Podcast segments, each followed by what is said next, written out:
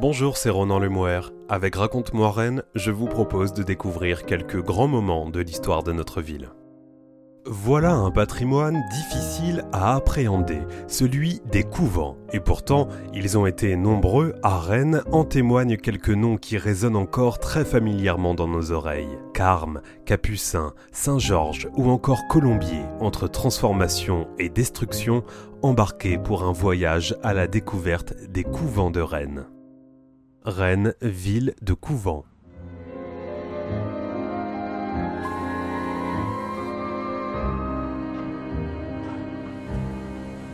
Lorsque les journalistes arrivent à Rennes pour couvrir la révision du procès Dreyfus en 1899, ils la décrivent comme une ville de casernes. Rennes accueille effectivement de nombreuses unités et dispose d'un arsenal. L'armée y est même le premier employeur. Mais est également, et cela n'est pas dit, une ville de couvents.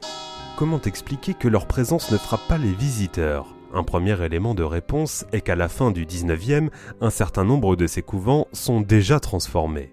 Au bout de l'avenue de la gare, c'est le cas de l'abbaye Saint-Georges, qui accueille jusqu'à la toute fin des années 1910 le 41e régiment d'infanterie. Construite en 1670, cette abbaye bénédictine succède à une longue lignée d'édifices religieux érigés sur l'emplacement, le plus ancien remontant au XIe siècle. Transformée en caserne au XVIIIe, elle est détruite en 1921 par un incendie qui ne laisse derrière lui qu'un amas de ruines, comme le note l'Ouest éclair au lendemain du drame. Du bâtiment lui-même, il reste très peu de choses. On peut difficilement évaluer les dégâts, mais on sait très bien qu'à l'heure actuelle, pour reconstruire un pareil bâtiment, il faudrait des millions. C'est à un prix très intéressant que la municipalité, dirigée par Jean Janvier, rachète les ruines de l'abbaye au ministère de la Guerre. L'édifice est reconstruit par la ville, qui y installe non pas des religieuses, mais une caserne de pompiers. Et oui, c'est bien de l'actuel palais Saint-Georges que nous parlons.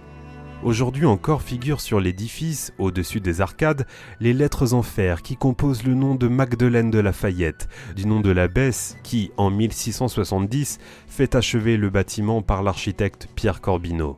La municipalité profitera également de l'espace libéré par l'incendie pour revoir ses plans d'implantation d'une piscine publique. L'architecte Emmanuel Leray édifiera ici la piscine Saint-Georges, joyau du style art déco et considérée comme l'une des plus belles du monde.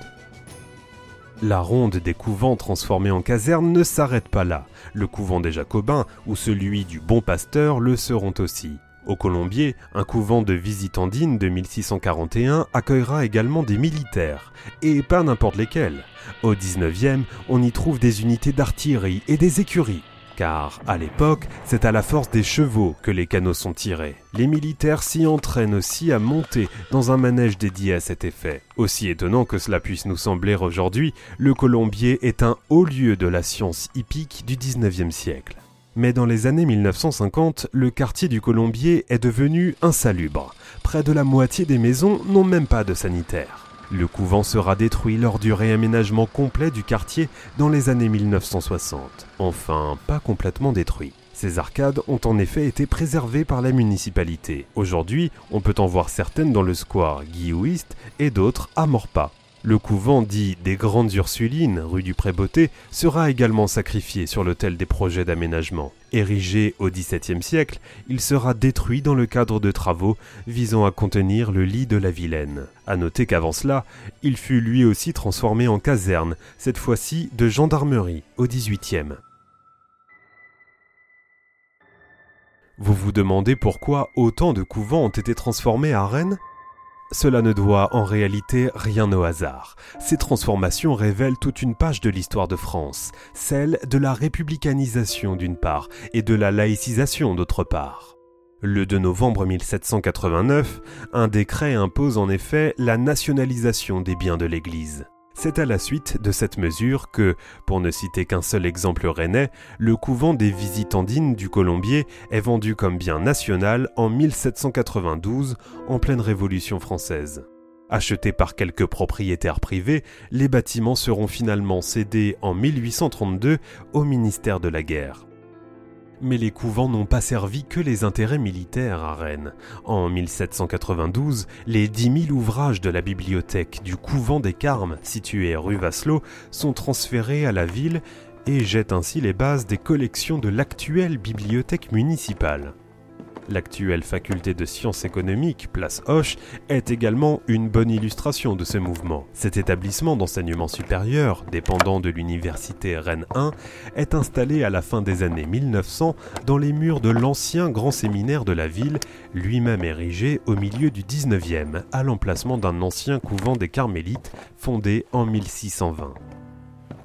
La vigueur de l'enseignement privé, qui est une spécificité propre à la Bretagne, permet toutefois à certains établissements de rester dans le giron de l'Église. C'est le cas de l'institution Saint-Martin, encore aujourd'hui gérée par les eudistes et construite au milieu du XIXe siècle en lieu et place d'un ancien couvent des Capucins. Comme c'est le cas pour l'éducation, l'Église est investie de longue date dans le domaine de la santé.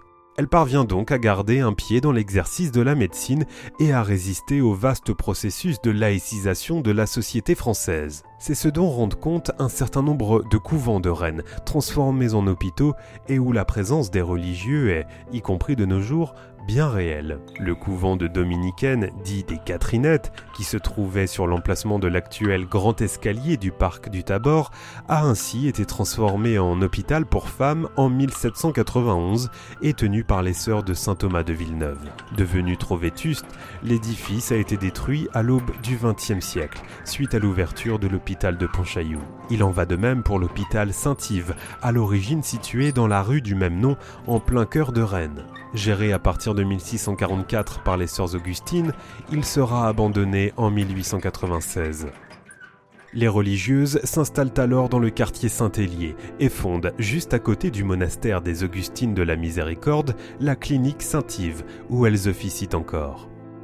Mais du soin des corps à celui des esprits, pour ne pas parler de pratiques déviantes, il n'y a qu'un pas que franchit allègrement le couvent Saint-Cyr dans le quartier de Bourg-l'Évêque. Occupée par des moines depuis le IXe siècle, cette colline accueille en 1633 une communauté bénédictine, les Calvériennes de Saint-Cyr. Investies dans l'aide aux femmes de mauvaise vie, ces religieuses prennent en charge de nombreuses jeunes filles afin de les transformer en bonnes épouses et en mères pieuses. Au XXe siècle, beaucoup d'entre elles sont ainsi placées à Saint-Cyr par des juges des enfants, le couvent apparaissant comme une mesure de protection.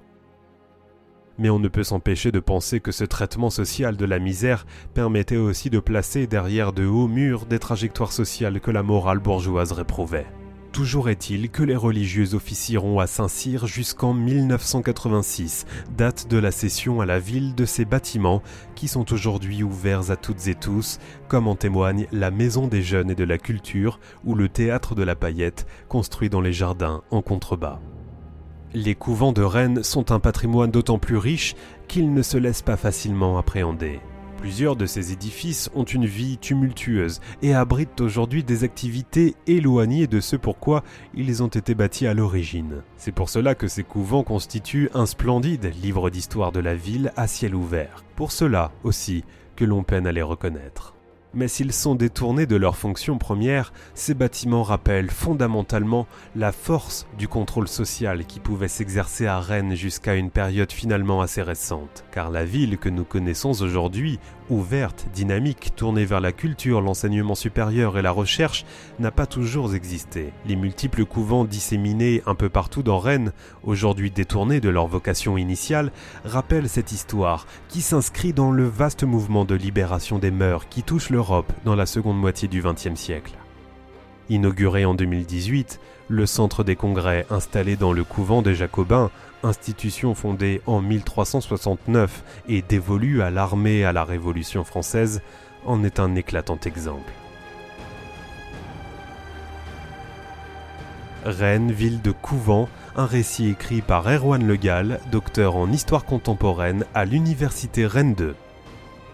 C'était Ronan Lemoire, à bientôt pour un nouvel épisode de Raconte-moi Rennes.